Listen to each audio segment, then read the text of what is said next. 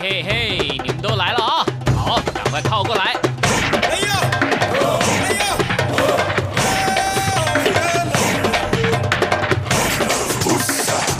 想了解台湾吗？一起来收听《台湾红不让》。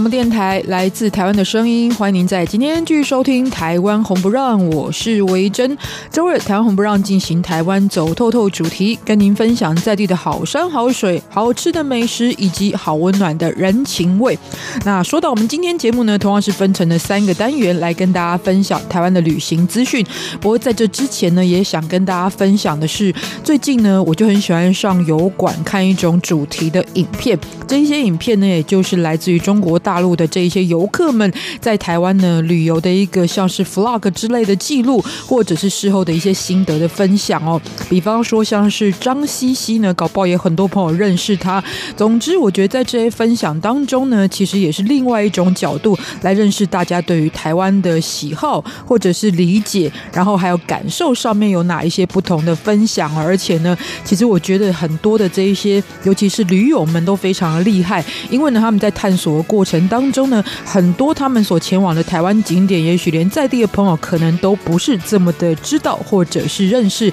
但透过他们的分享呢，也就有更多不同的感受，甚至呢，也在一个自由行的朋友分享之下，才想到台湾呢，其实这个开放陆客自由行呢，也已经届满了十年的时间了，所以呢，当中有蛮多不同的变化。如果大家有机会的话呢，也可以到油管上面来欣赏这个相关亲身游历台湾的经经历分享。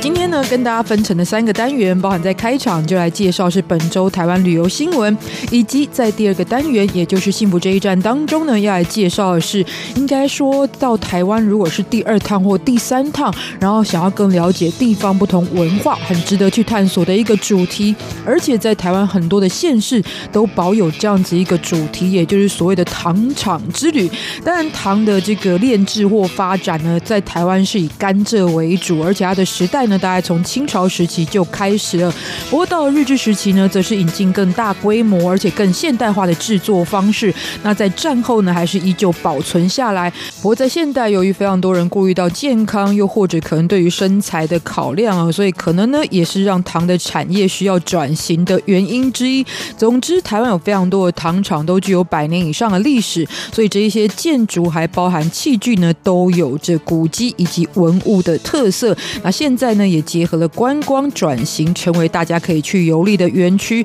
在当中呢，非常宽广的区域呢，除了赏心悦目、非常放松身心之外，也可以作为生态之旅，或者包含认识台湾呢，在糖业发展过程当中连接历史的部分，而且可以感受到非常多日治时代的台湾气氛。尤其像是很有名的花莲的光复糖厂，或者是高雄的桥头糖厂，都在我们今天介绍当中了。所以今天幸福这一站就来说到台湾的糖厂之旅。节目的最后，旅游放大镜从一首歌曲认识台湾一个地方。今天要欣赏的歌曲是来自于九二九乐团的主唱吴志宁所演唱的《最想去的地方》。那么要介绍的地方就是来自于这首歌词当中有提到台中古迹最多的区域之一，也就是台中市的西区。那么先来进行的就是本周台湾旅游新闻。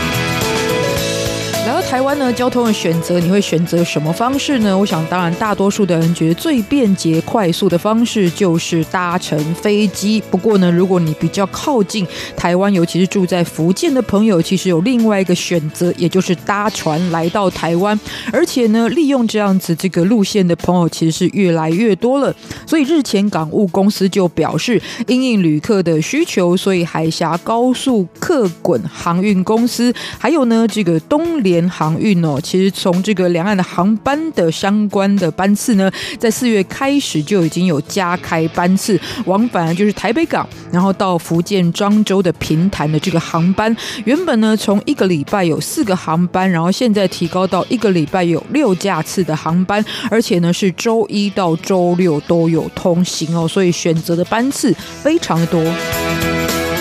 那目前估计呢，其实每个月这样子增加航班之后，也将增加服务一万两千人次，还有两千三百吨的这个货运量。同时之间也预计这一条航线在今年呢，可以达到十一万人次以上的这个高峰记录哦。在票价部分呢，其实团客哦，这很重要，团客每个人是来回哦，不是单程哦，来回只要三千元台币哦。散客呢，则是多一些些，就是每个人来回是三千五百元。可是很多人就会觉得，这坐船呢，是不是要很久呢？事实上哦，这航行时间大概只要三点五小时，就是三个半小时而已。而台湾民众只要持护照跟台胞证就可以办理购买票券。另外呢，手续也是比小三通简便。再来呢，其实因为台北港的周边就紧邻着巴黎左岸，而且很快就可以到达对岸的渔人码头，在淡水这个地方，还包含接驳到台北市其他的地方呢，也都相当的快速。如果搭捷运，大概三十分钟、四十分钟左右就可以到台北市中心了。所以呢，也许也是另外一项你来到台湾可以选择的交通路线的方式。好，再说到呢，这是五月底在台湾即将举办专案的演训任务，也就是有演习任务的进行。那为了配合军方呢，所以桃园机场也表示，在跟民航局还有军方多次协调之后，也确保非常安全，不会影响到操演任务的前提之下呢，将这个管制的时段呢，从以前是整段保留，也就是有比较长的时间呢，这个飞机的起降都是有管制的情况，改为分段来执行，借此来降低对于飞机起降的影响哦。总之呢，其实，在接下来就是从这个诶五月二十七号开始，也就是我们从首播时间来算，就是从昨天开始，那么一直到五月三十一号。如果你刚好是在这一段时间呢，会搭乘这个桃园机场的航班呢，也就可以特别注意哦。其实是有不同时段会进行管制，那也可以上网去查询。但重点是呢，可能也因为这个管制，因为周边的人车等等的呢，都是有所这个相关的管理哦，所以也特别要记住，如果尤其你要出国情况之下，就要提早到机场报到喽。好，最后来说到的呢，这是台湾哦最近呈现的一种非常特殊的艺术创作展，也就是所谓的胶带艺术。其实胶带呢，实用性来讲，当然很多人就觉得是来粘一些。就是来粘东西了哈，不管是粘纸箱或者粘任何你想要粘的东西，但事实上它也是可以变成一项艺术，而且它的诞生呢是在一九八零年代就已经出现在美国罗德岛的街头，同时呢就是以完全作为胶带的素材来做艺术的创作作品，所以从实用性也转为了艺术创作的类型。那么在台湾呢，最近就开始要展开首次的胶带艺术的展演活动，时间是七月中旬到九月一号为止。就在台北松山文创园区来举办，而邀请到的呢也是交代艺术发展的重镇，就是在德国柏林的指标团体 Tape That。这个所规划内容啊，就是呈现他们的作品，其中包含了有平面的胶带画，还有呢错视多层次装置，也就是比较立体的感觉的，还有胶带进屋以及经典伪装空间。而且我觉得里面呢最吸引我的就是这个有跟群众互动的一个群众的创作，还包含了这个纪录片首发的部分，而且呢还有延伸自台湾民俗文化当中灵感的官将手的脸谱，还有。传统书法的运用，总之呢，是现在文具也变成了一门好生意哦。像很多人呢，其实可能到诶，特别以文具。的创作非常发达的国家，比方说韩国跟日本呢，就会购买很多胶带，尤其最近纸胶带也非常的流行。那把胶带打造成一个艺术的作品呢，接下来在台湾七月开始到九月的展出，就可以看得到了。如果你对这个主题有兴趣，而且那一段时间也在台湾的话呢，当然就一定要前往台北的松山烟厂，也就是松山文创园区来欣赏哦。以上今天跟大家所分享的本周台湾旅游新闻。那么接下来我们来欣赏这一首呢，我最近很爱听。的歌曲，这是来自于成军十年的北京乐队，也就是茶凉粉的作品《吃吃吃》。失败的是很多，讨厌的是很多，I just eat them all。粉蒸排骨刚出锅，温暖香气包围我，期待时间从此停在那一刻。牧场莫斯卡克，I want eat the more 后悔的事很多，无奈的事很多，I just eat them all。当他说你很不错。只是你们不适合，脸上笑容只能讲在这一刻。When you get it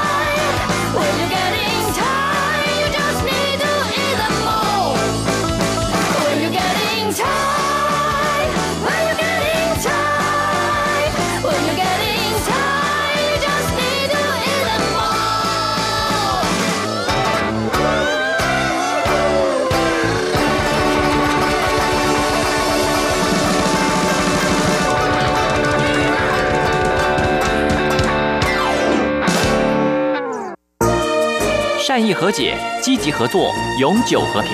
大陆委员会与您携手共创美好的未来。中央广播电台听众朋友，大家好，我是孙燕姿，在这里祝福所有听众平安快乐。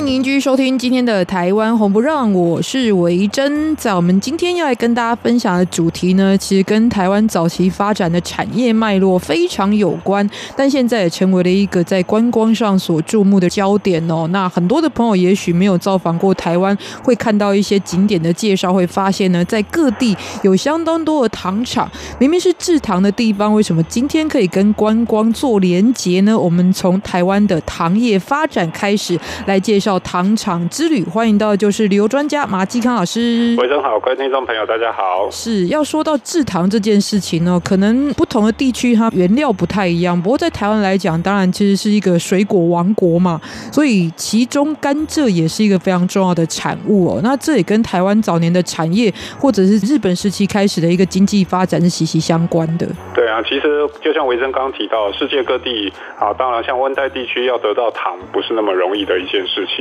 像我们去欧洲，可能看到有甜菜糖，好，可是那个甜味跟一般我们在台湾所熟悉的那个蔗糖、甘蔗所提炼的那个糖，滋味、香气其实都会有所不同。当然，人有酸甜苦辣各式各样不同的这个滋味啊。当然呢，酸也好，苦也好，辣也好，很多人其实都不见得能够接受。可是甜的滋味，我相信这是大部分人可以接受的。从小到大，你会发现也没人教他，他就特别喜欢吃糖，因为甜的味道呢，会让让人家。产生幸福的感觉，所以以前呢，到现在，台湾最主要做糖的，当然还是来自于这种热带、副热带的这种作物，叫做甘蔗。这也是我们从小到大非常重要的回忆跟记忆。嗯，不过我想到一个还蛮有趣的点哦，就是以前从古代来看呢，因为这一些东西很多是属于这种有专卖权的哦。那早年可能就是盐铁酒的专卖，我们好像没有看过糖专卖这件事情。那以台湾来讲，或者是一个民生发展来讲，其实糖早期也是一一种非常昂贵、很珍贵的产物，就是。对啊，其实人可以一天不用吃糖，可是人不能一天不能吃盐。所以发现从秦朝的时候有所谓的盐铁酒专卖啊，这都是日常生活必需品。那糖这个东西哦，有点像是奢侈品的感觉，因为这不见得每天人生活当中都必须。可是随着呢生活条件状况越来越好，大家对于甜的这样子一个滋味的需求，其实就产生了。在台湾你也可以看到啊，一般我们去台南吃小吃，大家通常对台南小吃的印象都会怎么样偏甜？为什么偏甜？因为据说呢，那是叫做富贵之味。因为以前呢，郑成功在台湾，他的目的叫反清复明。之后，原本帮郑成功服务的这些御厨们流落到民间，好，他不愿意为满族所服务。可是流落到民间，怎么样养家活口呢？所以呢，他就打着哇，我是以前的御厨，然后我自己在这边开设这个一些小吃。那怎么样让它显现平民的小吃跟皇宫里面来的小吃不同？里面加一点点甜味，也就是所谓的富贵之味。所以刚刚维珍提到的问题，哎，为什么盐铁酒有专卖？因为这是民生必需品。那糖呢？再加上以前我们在中原地区要取得糖，并不是那么的容易，不是那么方便，所以糖就成为所谓的非常难取得，叫做富贵之味的一个感觉。嗯，所以大家如果看到一些那个宫廷的菜单，比方说冰镇酸梅汤啦，吼，然后什么芙蓉莲子之类的啦，吼，其实这都是属于糖品类的一种点心，但事实上呢，好像不会出现在一般百姓的。这个菜单上面就是对，要出现，其实我刚刚提到所费不至啊，一般人来讲也不见得就不吃也不会怎么样嘛。可是吃了你就会刚刚提到有幸福的感觉。包括日本日据时代呢，在台湾把台湾当做殖民地，那当然最重要的产物也是从台湾进口大量的糖，以满足日本他自己本身的需求。因为在台湾作为日本殖民地之前，日本的糖大部分都是进口啊。可是呢，台湾这个地方哇，产糖非常的量足，而且呢，质地非常。的精纯也成为日据时代这个台湾输出日本非常重要的一个农产品。嗯，不过事实上，虽然我们这个提到日本时期的时候，在台湾呢，就是开始设立了非常多的糖厂作为一个经济的产物哦。但是如果以台湾在糖业上面的发展，其实更早嘛，不然也不会有在明郑时期南部的这一些御膳当中就加入了糖这样子一个记载哦。所以我看到到一个资料是说，其实大概从荷兰时期开始，大概十七世纪的时候，其实台湾在在这个，尤其是南部地区，就是片植甘蔗，然后把它当成了一种经济作物。对，其实糖它是一个所谓加工的农产品。那当然呢，你从甘蔗，甘蔗本身很多的天然水果里面其实都有甜味，可是怎么样把它精炼或是提炼出来，这其实还是要技术的。好，所以呢，你可以看到保留到现在的一些文献资料当中，以前的平埔族它也有所谓的炼糖的过程，可是所炼出来的糖，还包括它的甜度，还有包括它的这个精纯的一个程度，可能不如现在。真正我们现在大规模的一个制糖比较精致的啊，引进现代化制糖的一个流程，那基本上也是在二十世纪初，一九零零年的时候，日据时代，日本人在台湾才成立了第一个现代化的糖厂，这个呢就是现在高雄的桥头糖厂，这也是在台湾糖厂历史当中最早的一个这个糖厂。嗯，其实从和治时期后来发展到清朝时代，清朝其实大家会看到有些名词哦，其实有点像商会的形式，就是什么交什么交，郊外的郊，其实其中还有一种交就是糖郊。就是专门以糖作为自己的一个商品，在出口贸易的部分，其实他们也形成了一个商会，可以看到这个产业其实相当的扩大。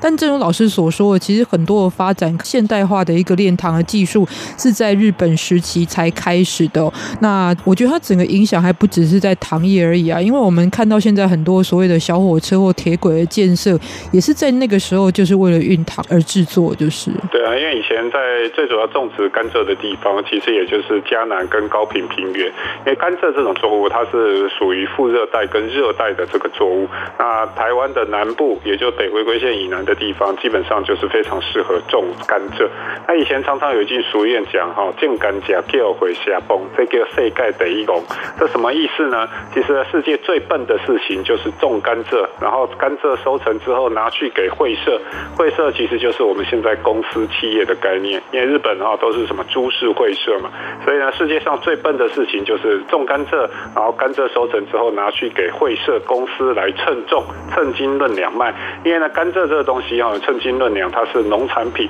可是呢，哎，会社拿来精制糖之后，它的价格虽然。啊，重量变轻了，可是它它的价格呢，其实翻了好几倍。好，所以刚刚提到哈，这个糖其实是富贵之味，在早期呢，不是所有的人都吃得起糖。那能够吃糖的人，基本上呢，他的经济条件啊，家庭生活环境也比一般人来得很好。所以呢，糖是所谓甘蔗所做，可是十公斤的甘蔗才能生产出一公斤的这个糖。所以呢，农民种的很辛苦，可是呢，哎，真正能够赚到钱的，还是所谓的制糖株式会社。也是在日据时期成立的这些现代化的糖业制作公司。嗯，所以在台湾的其实有一个很特殊的饮品叫做甘蔗汁哦。然后大家如果到传统市场就会看到有人在榨甘蔗哦，这也可以感受到其实这样的一一个水果在台湾的普及就是哦。不过如果从这个历史的角度来看，我们今天要介绍的糖厂之旅呢，如果大家只打台湾糖厂，你会发现真的出现了北中南东各地都有非常多的糖厂，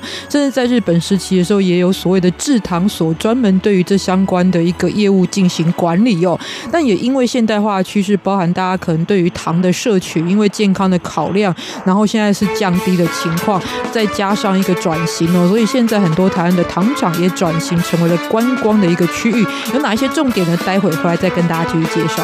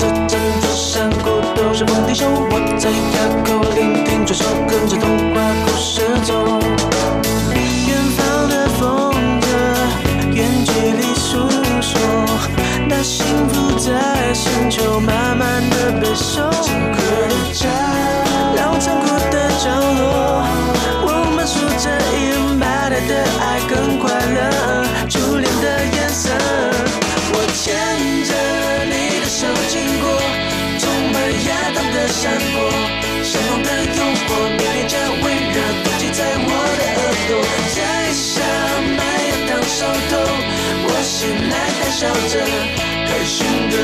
被年兽，我满嘴都是糖果，牵着你的手经过，充满亚当的山坡，看你的四周，每一个害羞，我们愉快的梦游。我在桥上喝着麦芽糖酿的酒，鲜嫩的小时候，我好想再咬一口。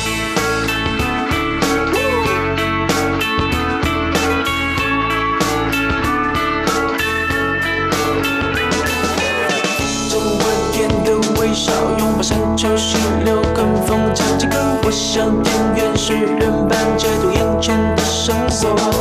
白天弯腰低头，再去看温柔这整座山谷都是丰地秀。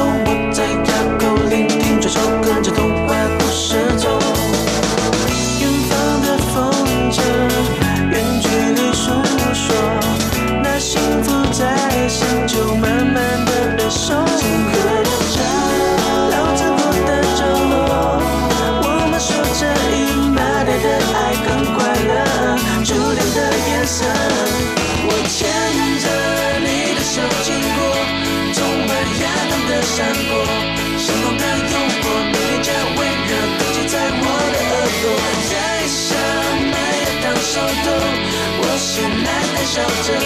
开心的被年兽，我满嘴都是糖果。牵着你的手经过，充满亚当的山坡，甜蜜的四周，我低头害羞，我们愉快的梦游。我在桥上喝着麦芽糖酿的酒，鲜嫩的小时候，我好想再咬一口。牵着你的手经过。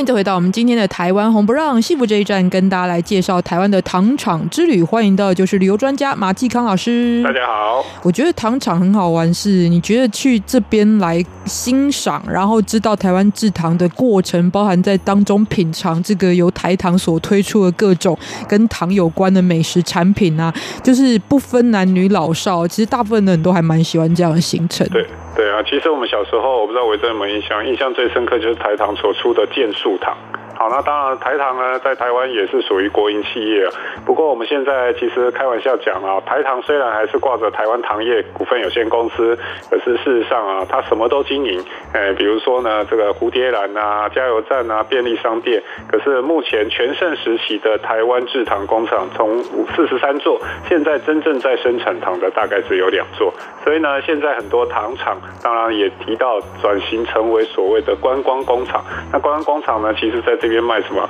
它可能经营住宿啊，甚至更重要，大家现在来到台厂以前的这些糖业厂，除了做以前怀旧的这些小火车之外，最重要其实就是吃台糖，他们用纯糖所制作的这些冰品。所以北中南东你都可以看到有这种台糖卖的冰品，而台糖卖的冰品，也就是所谓的品质保证啊，因为这些糖，当然呢，这还是台糖的一个专业，也是我们从小到大啊吃习惯的一种甜蜜跟幸福的味道。嗯，而且很多的糖厂如果保留了以前他们在运糖的这一些轨道的话，就可以搭所谓的五分车哦，这样子的一个形式，所以整个经验这个能看、能吃、能玩的非常非常的多。但糖厂的转型其实也是台湾很重要的一个转变哦。事实上，如果光找糖厂的资料，全台湾的糖厂其实基本上好像每一个县市都有自己属于的糖厂这样子。其实台湾的糖厂啊，大概北部就是中部，因为台湾有一条溪流叫大安溪，那大安溪呢，其其实台湾农作物种植非常重要的一个界限。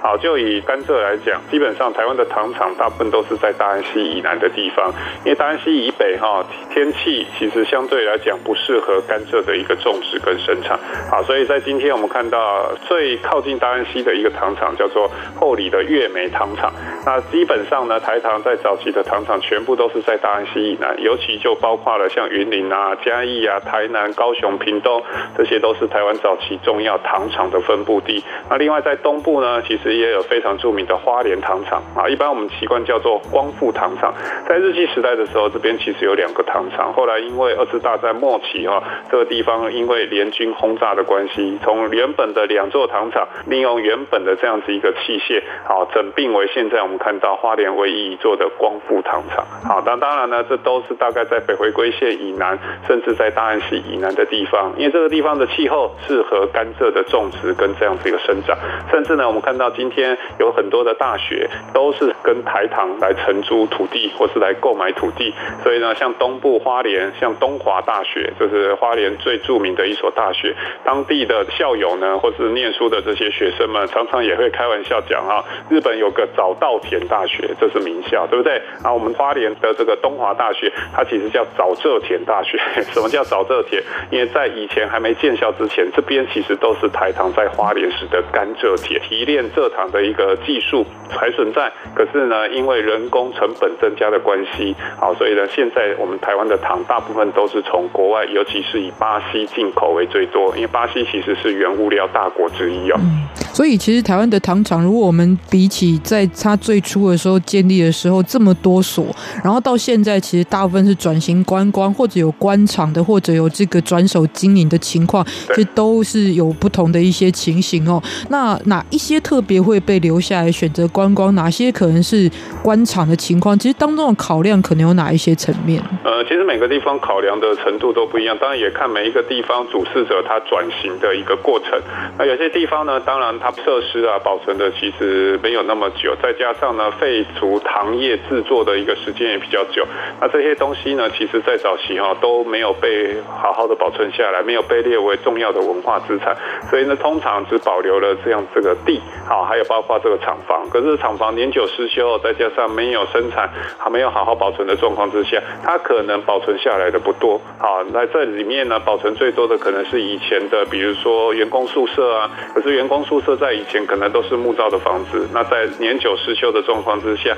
这其实也就慢慢的凋零。不过也有转型成功的，像我们刚刚提到的，像这个花莲的光复糖厂，那这个光复糖厂呢，其实你可以看到现在也提供住宿，而且这住宿哦，真的大家供不应求。为什么？因为它就是把以前日治时期的这些木造的房子，可能是员工的宿舍，现在呢摇身一变变成非常夯哇！大家现在很喜欢去日本，对不对？日本呢，其实这种合适的房子在早期台湾也是非常普遍，而现在要看到，讲老实话，并不是那么容易。所以呢，花莲光复糖厂就把以前的旧的员工宿舍，好，慢慢的征收回来之后呢，再加以规划，重新的整理，变成现在非常夯的民宿。来到这边好山好水啊，各位很能想象，在自己家里面有这个前面的庭园，然后呢住的是非常大，而不是像在台北住的这种都市丛林的这个鸽子楼。所以呢，在这个地方呢，你住的跟一般五星级饭店是不一样，你可以享受这个地方的好的山水、好的空气。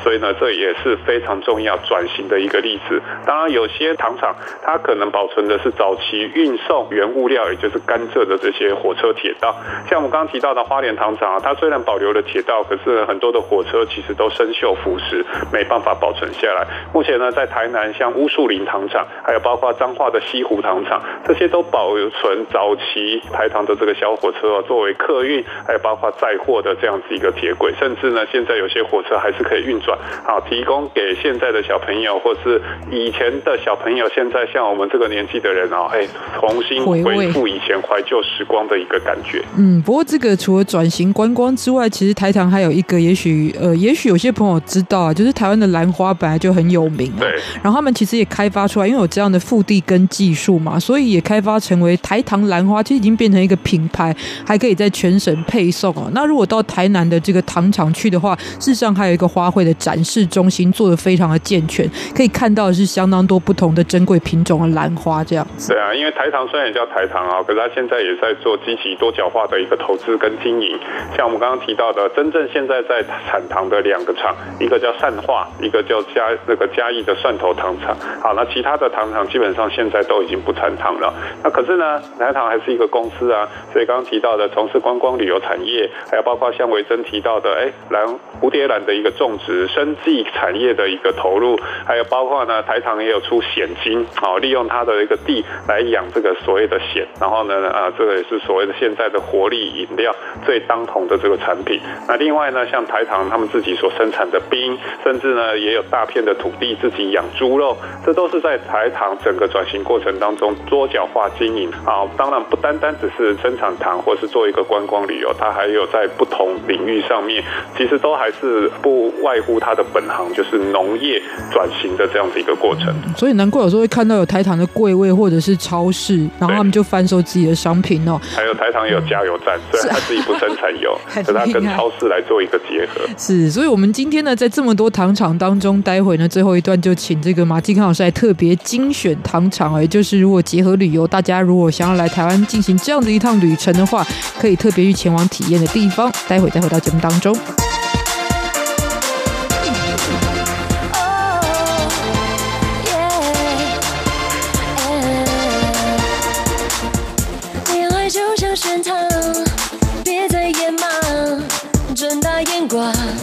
别轻易投降，好看的包装不一定够爽，打开在心上，有没有挣扎？别担心，勇敢去闯，每一刻都有希望，没有人不会受伤，全对它，让你闪闪发亮，闪亮在身旁，是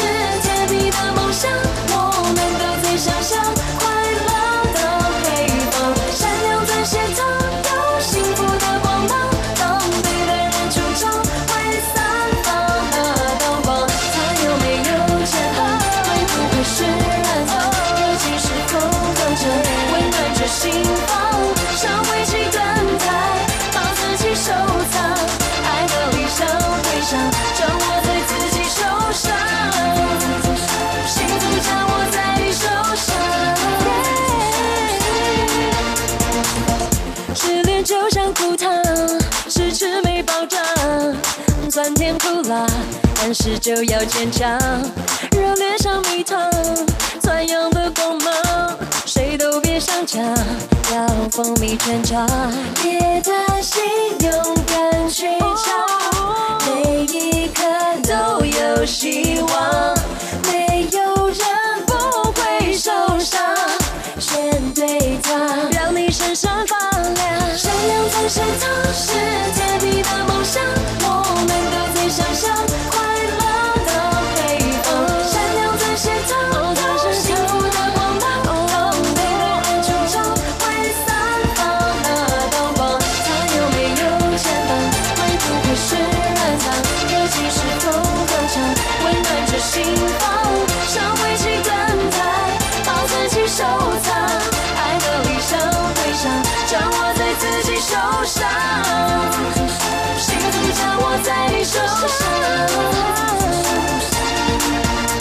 我不想生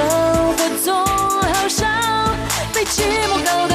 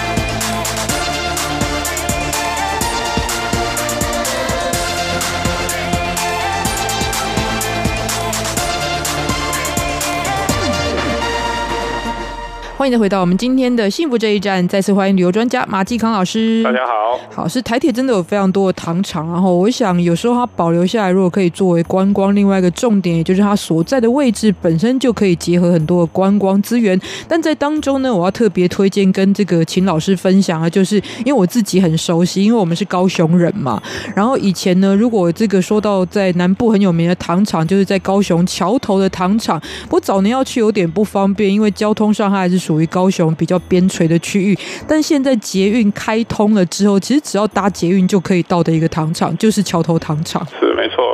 捷运也好，或是坐火车也好，现在其实相对来讲都非常方便。而且桥头糖厂，它刚刚提到也是全台湾最早的一座糖厂，现代化的糖厂。一九零零年代的时候呢，就已经在这个地方兴建了。所以桥头糖厂它本身的一个发展或者是看点有哪一些背景呢？其实我每次都拿我妈妈出来做例子嘛。她现在还住在高雄嘛，有时候她觉得无聊的时候，就是坐捷运，然后自己到桥头糖厂去逛，然后就跟我说：“哦，我今天去那边吃冰。”然后光是看那个风景，就会觉得非常舒服的感觉。对啊，因为其实，在中南部地区哈，就有非常宽广的这个平原。刚提到，现在整个糖厂呢，除了作为观光休闲旅游，它也是高雄市的三级古迹，因为它是全台湾第一座的现代化制糖厂。当然，在里面很多的这个建筑，其实都是具有历史氛围的。那今天呢，就像维珍刚提到，妈妈很喜欢去这边。哎，在以前我们小时候，因为我也是高雄人嘛，我记得小时候呢，来到桥头糖厂，必做的一件事就是吃冰。假日的时候呢，这个地方也有五分车，也就是以前载送这个甘蔗的小火车。那为什么叫五分车呢？因为它的轨宽只有标准轨的一半。那另外呢，这个地方也有花卉农园中心。刚刚提到台糖也做不同的转型。那高雄的天气其实也非常适合花卉的种植，所以呢，台糖也在这个地方做很多不同的一个设计。当然呢，在里面有包括以前的这个事务所。那这个建筑呢，其实它本身就是古迹，又又有日据时代欧洲传统建筑的一个风格，再加上呢，我们讲说接地气，符合南部潮湿多雨的一个天气，所以呢，包括在这边有以前的俱乐部，还有包括以前的社宅事务所，还有包括宿舍区，这边呢都可以提供，仿佛走进时光隧道，给你不一样的一个感受，见证以前在糖业全盛时期这个地方繁荣的一个面貌。不过我很好奇哦，在它众多的建筑当中啊，当然像是这一些巴洛克式的建筑啊，或者是日式的这些宿舍，本身都很有风情。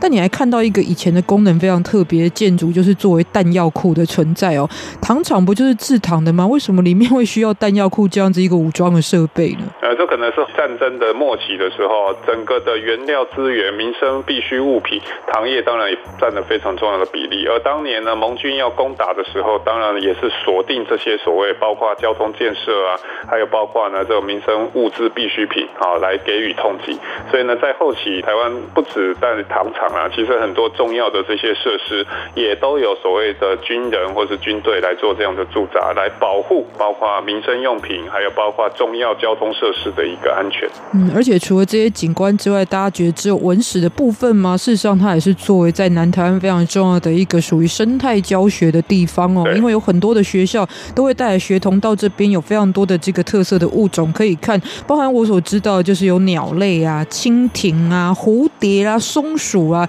其实在这边也都可以看得到。对，没错，这其实也是南部地区很多人喜欢户外教学的地方，因为一片宽广的这个草原，光看都觉得疗愈到了，非常的舒服。嗯，所以老师有特别推荐台糖的冰品当中，你必吃的是哪一种类型？传统的冰品哈，像现在有很多不同的这个口味啦。其实我还是比较喜欢吃传统的，像这个红豆啊、牛奶啊，这是我自己个人比较偏好的。当然，你现在也随着时代的变迁而有不同的一个选择啊。没吃过，其实都可以尝尝看。就是有很多的口味可以去尝试，但是最推荐，如果以传统来讲。大家如果是第一次，一定要试试看的就是红豆冰这样子哈，也是反正不管用什么原料做，一定都要加糖哦，因为这样冰棒吃起来才会甜甜蜜蜜的，有滋有味的。哎，这是台湾的吉亚冰的文化，对，哦，就是这种木棍冰的形态哦。到这边呢，就可以看到非常多不同的重点哦。今天透过台湾的糖业的一个简单的发展，延伸到了其实台湾有非常多的糖厂，也值得大家去体验跟认识哦。也非常感谢马继康老师来到节目当中，谢谢，拜拜。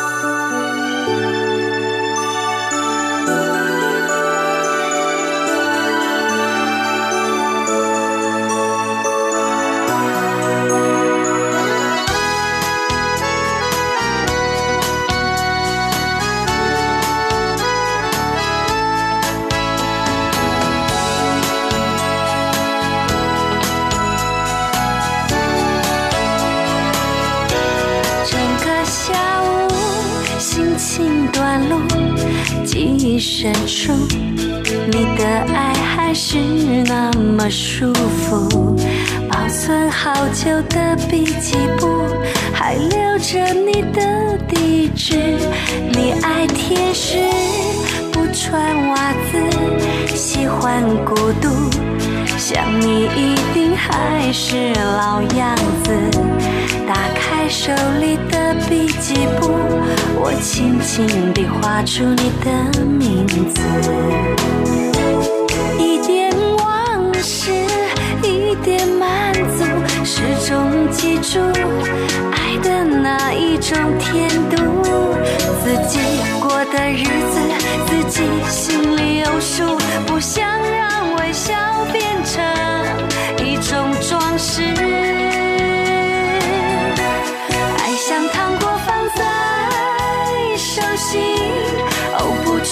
常太可惜，天时地利才能爱你，我又何必小心翼翼？爱像糖果放在嘴里，牙齿坏了甘之如饴，痛的可以，却满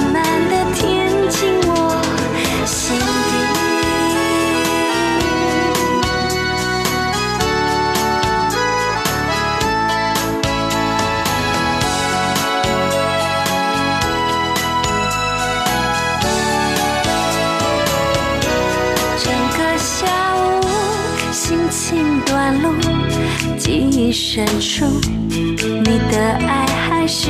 那么舒服。保存好久的笔记簿，还留着你的地址。你爱天使，不穿袜子，喜欢孤独，想你一定还是老样子。打开手里的笔记簿，我轻轻地画出你的名字。一点往事，一点满足，始终记住爱的那一种甜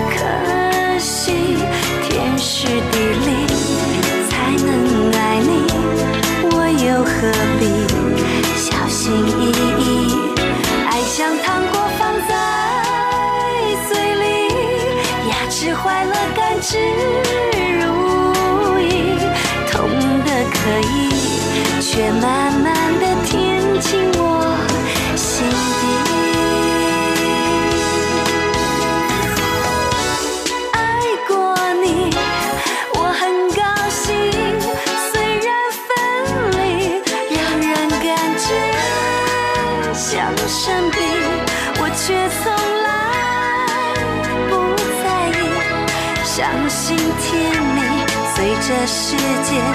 总会痊愈。爱像糖果放在手心，哦，不去品尝太可惜。天时地利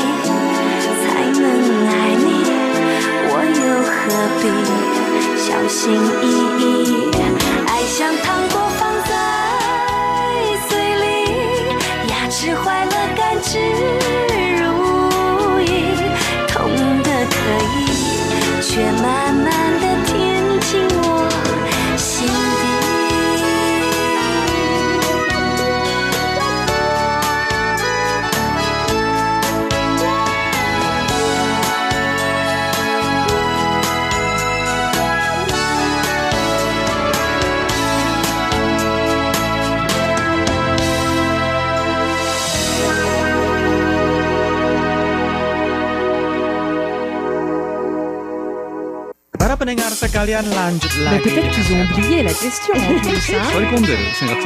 For me, that's the greatest compliment. Солнце стоит мне настольной лампой.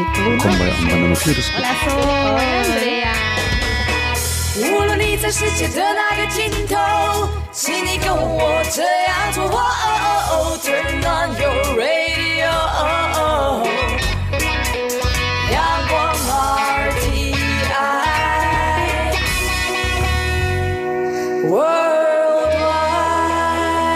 央广，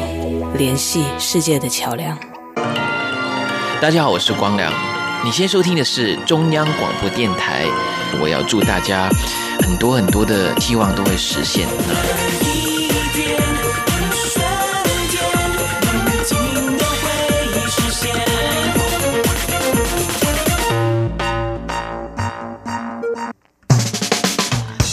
再回到台湾红不让，我是维珍。在我们最后进行的单元旅游放大镜，从一首歌曲认识台湾一个地方。今天呢，我们要欣赏到这是来自于九二九乐团的主唱吴志宁他所演唱的歌曲《最想去的地方》。在这首歌的歌词当中，说到了台中有没有你最想去的地方？一个顺着走就会找到的地方。走着走着，眼泪也都干了；走着走着，天空都亮起来了。而如果问到我呢，其实我是在台。中 念书的，但最主要呢是在比较边陲的沙鹿这个地方的学校，所以对于台中来说呢，我还有很多要探索的地方。当中呢，我最想去的台中的地方，应该就是今天要跟大家介绍的台中市西区。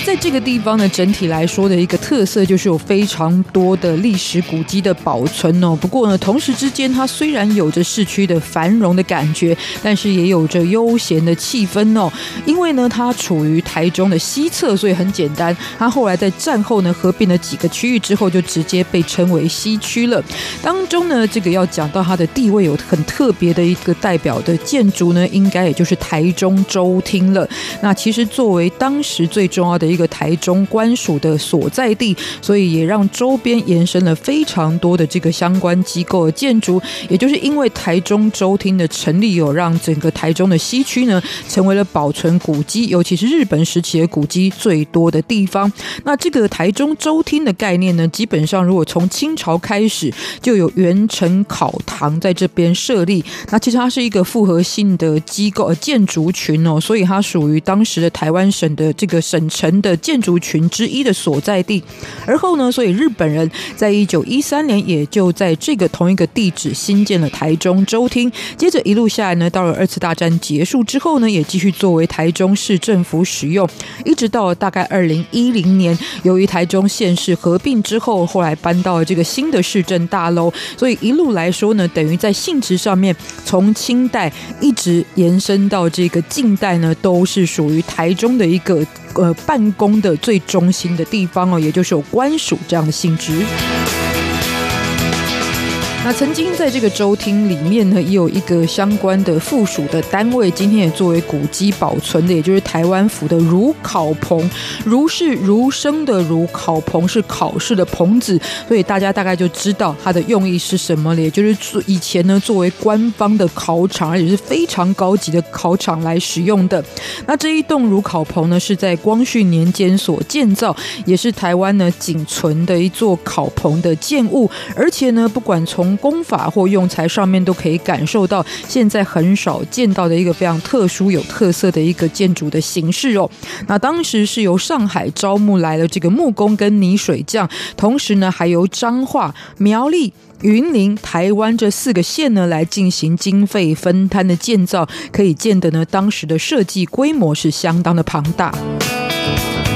不过呢，在建着建着到一半的时候呢，还是发生了经费不足的状况哦。所以这个如考如考棚，哎，如考棚在概念上呢，基本上是一个没有完工的状态哟。但是呢，还是保存到现在了。尤其在日本时期的时候，也做了一些不同的作用哦。像是当时就曾经作为临时的警察官署，之后呢，又是作为警察俱乐部，所以才得以保留。那以前呢，就在这个如考棚的附近呢，比方说有县署。文庙，还有演武厅，以及呢城隍庙等等的设置，整个概念呢就是一个市区发展最重心的地方，所以呢也可以让你的思想穿越一下，想象呢在这个如考棚以及台中州厅以前周围的街道上呢，就是充满了非常多的达官贵人的一个情景哦。再呢，也很多人推荐的就是台中市一所，也是在台中西区哦。那它其实可以算是台湾的钢筋混凝土建筑的滥觴。在一九一一年建成的时候呢，最主要是作为台中厅公共皮郡联合会事务所来使用，也就是在水利设施相关的办公处。之后呢，在一九二零年代则改为行政官署。那像是呃第一届首任的台中市尹呢，就是在这里办公的。后来到了一九四五年之后，也就是在二次大战之后呢，当然从日本转交到当时的国民政府手上，而陆续呢也转移不同的单位使用。那现在。现在则是成为了一个艺文的展览空间。历史上呢，还有一个特殊之处，就是它曾经作为台湾省日产处理委员会的台中办事处，也就是呢，日本在交接的时候呢，一个在中部的主要办事处，还有陆军第五十四军的司令部，还有台中市二二八事件处理委员会，以及中国国民党的台中市党部来使用了。所以，某一个角度来看呢，就是非常多的历史事件也曾经在此上演，就是台中。是一所接着呢，还要说到，其实，在近代有一位名人呢，也就是一位将军呢，其实很多人可能都了解他的过往，也就是孙立人将军。那曾经呢，因为发生了一些事件，所以呢，他就遭到了监禁哦。然后当时呢，就是呃移转到台中的时候，最主要就是住在这一栋日治时期的传统木屋当中。而后孙立人将军呢，在一九八八年虽然解除了监视，不过依旧是住在当地哦。但平常呢，他最主要的就是会在这个他所这个住所当中种玫瑰，而且他的家人呢，因为被监禁时期嘛，所以是没有收入的情况之下，就会拿着这个玫瑰花去外面卖，所以当地人也把它称为将军花，而非常有名哦。总之，最后在一九九零年呢，其实孙立人将军也是在此处过世哦，而后就开放成为孙立人的纪念馆。那孙立人将军呢，稍微还是介绍一下他的背景，他是陆军二级上将，最高职位曾经到达陆军总司令，那是抗战时期呢，也是少数留美背景的一个军事将领。但是在一九五零年代，因为被指控涉入兵变事件，所以长期被软禁在这个寓所。那在台中西区这个地方呢，就把他的故居整理为纪念馆。大家如果对于当代历史有兴趣的话呢，也很值得去拜访参观。